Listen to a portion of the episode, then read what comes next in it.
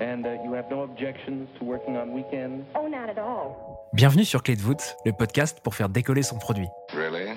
Je m'appelle Timothée Frein et tous les 10 jours, j'échange avec un entrepreneur ou product manager sur son plus gros challenge produit, le tout en moins de 20 minutes. Well. L'intérêt de ce podcast, c'est que tu puisses t'inspirer du quotidien de ses invités pour lancer et faire progresser ton produit. You know what? I like that idea. Aujourd'hui, j'ai le plaisir d'inviter Étienne Desbrières. Après une première startup lancée à la sortie de ses études, Étienne rejoint le monde du produit chez Quant. Il poursuit son parcours sur des problématiques de search experience chez Mano Mano et rejoint tout récemment la startup lyonnaise Agicap. Étienne vient nous parler d'un challenge produit technique expédié en un mois, étroitement mené avec les équipes data de Mano Mano. So, here we go. Je vous souhaite une très bonne écoute.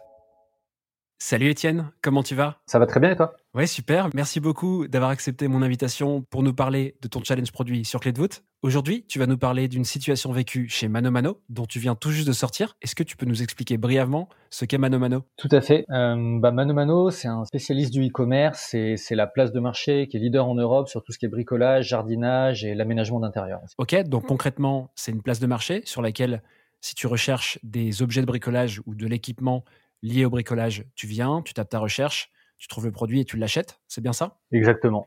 Depuis que tu es arrivé chez Mano Mano, tu as bossé sur plusieurs problématiques et tu voulais approfondir sur l'épisode une de ces problématiques. Est-ce que tu peux nous en parler? Bah, avec plaisir. Je pense que le plus simple, si ça te va, c'est que je te décrive directement la situation euh, utilisateur qui, qui nous a amené sur ce problème. Ouais, carrément. Premier trimestre 2019, on était à Rouen chez un utilisateur euh, de Mano Mano qui avait déjà fait pas mal d'achats euh, chez Mano Mano. Donc on était en user research. Il déjà raconté beaucoup de choses sur comment il faisait ses travaux, etc. Et on lui pose la question, c'est quoi la dernière chose que tu as dû acheter chez Mano Mano Il nous dit, bah j'ai dû acheter un transformateur pour mon père. On lui dit, ok, très bien. Est-ce que tu peux nous montrer comment tu as fait cet achat? Il se connecte sur Mano Mano, il fait une recherche, il tape euh, Veleman transformateur 12 volts 350. Le genre de recherche qu'on a sur Mano Mano, qui est forcément ça peut être un peu technique. Et là, on lui sort des guirlandes LED, un aspirateur à cendre et un projecteur pour terrasse. Ça, c'est les trois premiers dont je me souviens, mais euh, absolument aucun transformateur. Donc, qu'est-ce qu'il fait, notre utilisateur? Il prend la recherche, il retape la même sur Google. Il voit là les, la publicité euh, Google Shopping, donc c'est les premiers produits euh, qui sont souvent poussés en avant sur Google. Il voit qu'il y a un transformateur qui est sur Mano Mano, il connaît Mano Mano, il clique dessus et là, il revient sur le bon produit et il dit, bah c'est bon, j'ai trouvé mon produit. Donc concrètement, ce que tu constates, c'est que vous avez un problème avec la recherche, c'est ça? C'est ça. En fait, on a deux problèmes. On a un problème, un premier problème qui est assez évident d'un point de vue utilisateur, c'est qu'en fait la recherche elle marche pas, elle permet pas à l'utilisateur de trouver son produit facilement. Et on a un deuxième problème sous-jacent business qui est en fait aussi important, c'est qu'on a un utilisateur qui est venu gratuitement sur le site internet. On lui a pas permis de trouver facilement son produit, donc il est repassé par Google et il est repassé par un canal d'acquisition payant qui est Google Shopping et on a dû le repayer en fin de compte alors qu'au début il était venu gratuitement. Et toi, ta mission plus spécifique, c'était quoi? C'était de travailler sur ce problème de recherche dans la plateforme Mano Mano ou c'était de travailler sur euh, cette histoire de rentabilité vis-à-vis des sorties de tes utilisateurs vers Google? Ma mission à l'époque est vraiment de travailler sur euh, l'amélioration de l'expérience de recherche et d'un point de vue euh, pertinence des résultats. Du coup, la conséquence directe, c'est qu'on va avoir en fait un impact sur ce, ce levier de rentabilité. À partir du moment où ce problème est statué, qu'est-ce que tu fais pour le résoudre? En préalable, avant de s'attaquer à la solution, on va valider que le comportement il se reproduit à l'échelle. Et comment tu fais ça? Sur la partie purement recherche, on a déjà des chiffres en tête. On sait que le taux de clic sur la recherche, il est de 35 à 40% Ça veut dire qu'on a quand même 60% d'utilisateurs qui, après avoir fait une recherche, ne cliquent pas sur un produit. Honnêtement, c'est énorme. Déjà, c'est très représentatif. Euh, la deuxième partie, sur euh, le côté plutôt business, ça, c'est quelque chose qu'on savait pas du tout.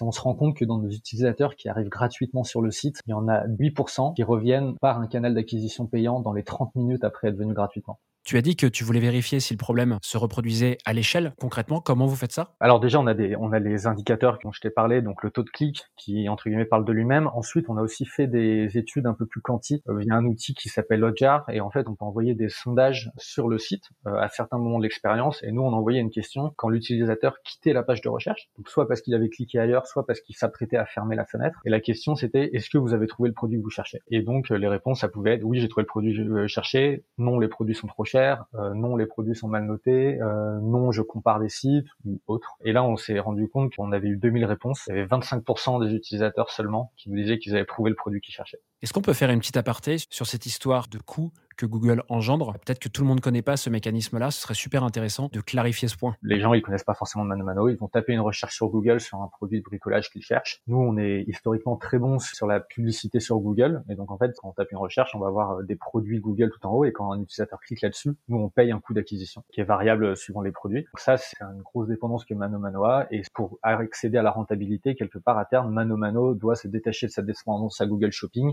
acquérir du trafic gratuit. Parce que quand un utilisateur passe par Google pour revenir sur ManoMano, ManoMano paye à chaque recherche, c'est ça? À chaque clic, on paye, c'est exactement ça.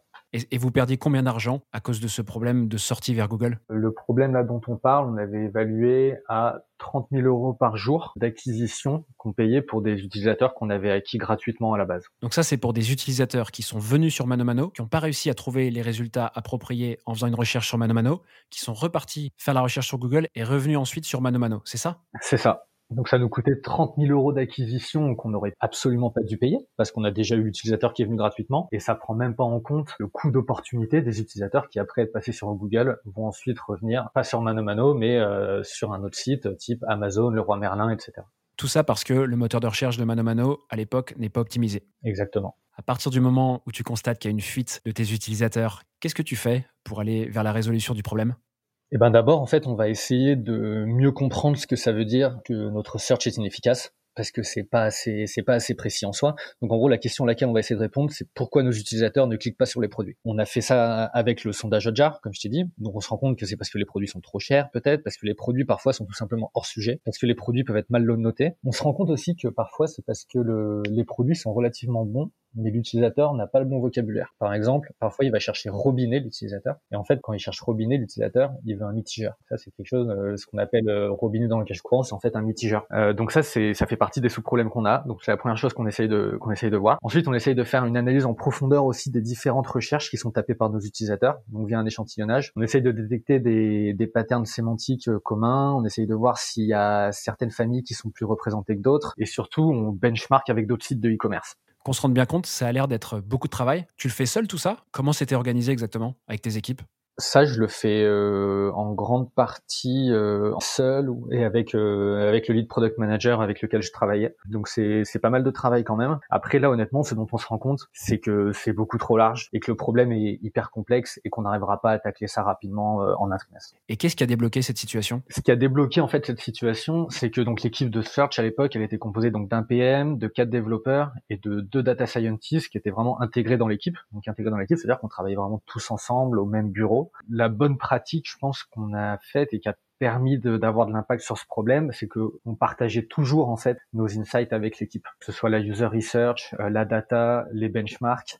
Donc en fait, toute l'équipe avait en tête le problème qu'on devait résoudre les éléments qu'on avait en main et où est-ce qu'on devait aller, quels, indicateurs on devait impacter. Le, déclic, en fait, il est, il est venu d'une idée euh, de la data science ensuite. Ok, donc en fait, à un moment dans le flow de votre mission, il y a un ou une data scientist qui a levé la main en disant je pense avoir une solution et vous l'avez testé, c'est ça? Exactement. Et c'était quoi cette idée? En fait, on est arrivé au stade où on a différentes pistes pour améliorer le long terme, donc euh, via pousser des produits un peu moins chers, des mieux notés, essayer de mieux gérer les dimensions, etc. Mais ça peut prendre du temps. Et donc, il y a un moment, comme tu dis, il y a un data scientist qui, qui lève la main et qui dit euh, aujourd'hui, notre moteur de recherche, il est sous-traité à Google Shopping, en gros je pense qu'on a peut-être moyen de récupérer de manière artificielle les résultats de Google Shopping et de les insérer dans ManoMano. Dans nos données de tracking, on avait la possibilité, quand un utilisateur vient de Google Shopping, de rapprocher la recherche, donc la query qui a été tapée dans Google Shopping, avec les produits du catalogue ManoMano qui ont été cliqués dans Google Shopping. Et du coup, on arrive à avoir des couples de recherche avec une liste de produits. Et ces produits-là, en fait, on les a réinjectés ensuite artificiellement dans le search. C'est super intéressant. Et ça représentait combien de produits que vous avez réinjectés, si tu as un ordre de grandeur? En gros, ça représentait, en ordre de grandeur, on parlait de quelques centaines de milliers de queries, et pour euh, chaque query, c'était euh, entre 3 euh, et 5, 6 produits. Mais du coup, en ordre de grandeur, voilà, c'est des, des, centaines de milliers de queries.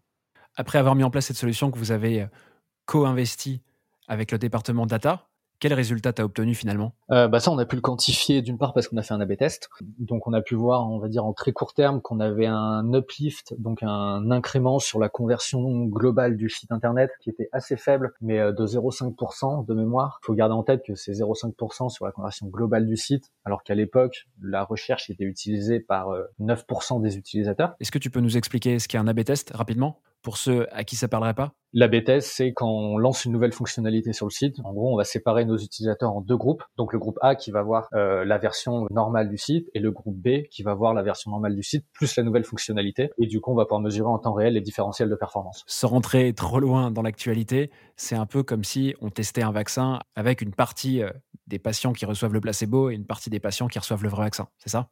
C'est exactement ça. Ok, donc tu lances ces tests-là avec ces deux cohorts utilisateurs, le fameux A-B test. Tu disais que vous aviez des premiers résultats chiffrés. Est-ce que tu peux développer un peu tout ça? Ouais, sur la partie, bah, du coup, sur la partie conversion euh, globale du site, donc c'est-à-dire le nombre d'utilisateurs qui achètent un produit sur ManoMano divisé par le nombre total d'utilisateurs qui viennent sur le site. On a 0,5% de conversion en plus, ce qui peut paraître assez faible. Euh, néanmoins, il faut savoir qu'il y a que 9% des utilisateurs à l'époque qui utilisent la recherche, comme je t'ai dit. On a amélioré le taux de conversion sur la recherche euh, d'environ 5%.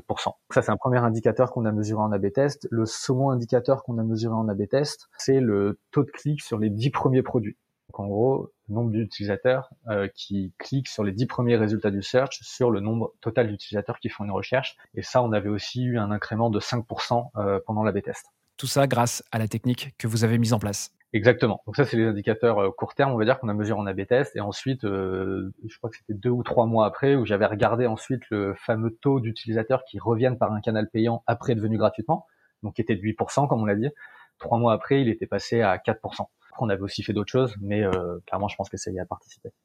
Ça paraît être beaucoup de boulot. Combien de temps l'intégralité de ce process vous a pris? Cette track-là, elle nous a pris environ deux sprints euh, max, sachant qu'un sprint, ça dure deux semaines, ça nous a pris un peu moins d'un mois. Pour le coup, c'est vraiment une expérimentation très rapide. Bravo pour ça, c'est du beau boulot. Étienne, merci beaucoup pour tous ces détails et pour avoir pris le temps de nous expliquer tout ça. Avant de boucler cet épisode, j'aurais aimé savoir si tu as tiré une leçon de ce challenge produit.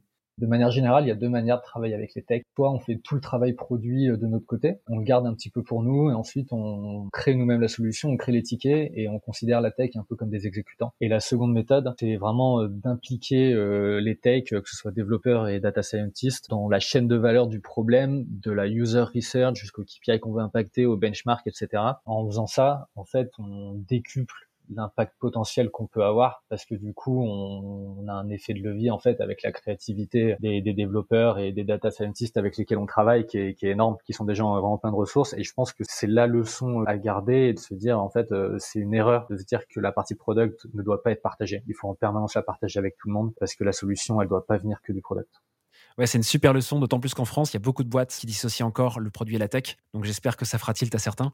merci beaucoup, Étienne, euh, pour ces propos. Et après cette leçon, est-ce que tu seras en mesure de nous donner ta ressource clé Un site qui s'appelle sébastienflix.com, qui est un ancien product manager de N26 et Typeform. Et euh, en fait, il compile énormément de ressources, énormément de reading lists, euh, des résumés de bouquins, et tant sur le product management que sur le leadership, la communication, l'intelligence émotionnelle. Quand on veut prendre un petit peu de la hauteur et se documenter sur à la, fois le product management, mais aussi euh, plein d'autres sujets euh, hyper intéressants. C'est vraiment mon go-to website. C'est un truc hyper riche et il, a, il y a déjà une curation hyper qualitative qui est faite. Comme d'habitude, je donnerai ces ressources dans la newsletter du podcast. Merci beaucoup Étienne à nouveau pour ton temps et pour tous les leviers que tu nous as donnés dans cet épisode. Bah merci à toi Timothée de m'avoir reçu. Je t'en prie, c'était un vrai plaisir et peut-être à une prochaine enquête de voûte. Et eh ben j'espère aussi. C'est déjà la fin de cet épisode avec Étienne. J'espère que l'épisode vous a plu. Si c'est le cas, n'hésitez surtout pas à mettre 5 étoiles sur Apple Podcast ou à laisser un commentaire. Je vous retrouve dans 10 jours pour un nouvel épisode. A À très vite dans Faites Vote. Darling, do you want to know what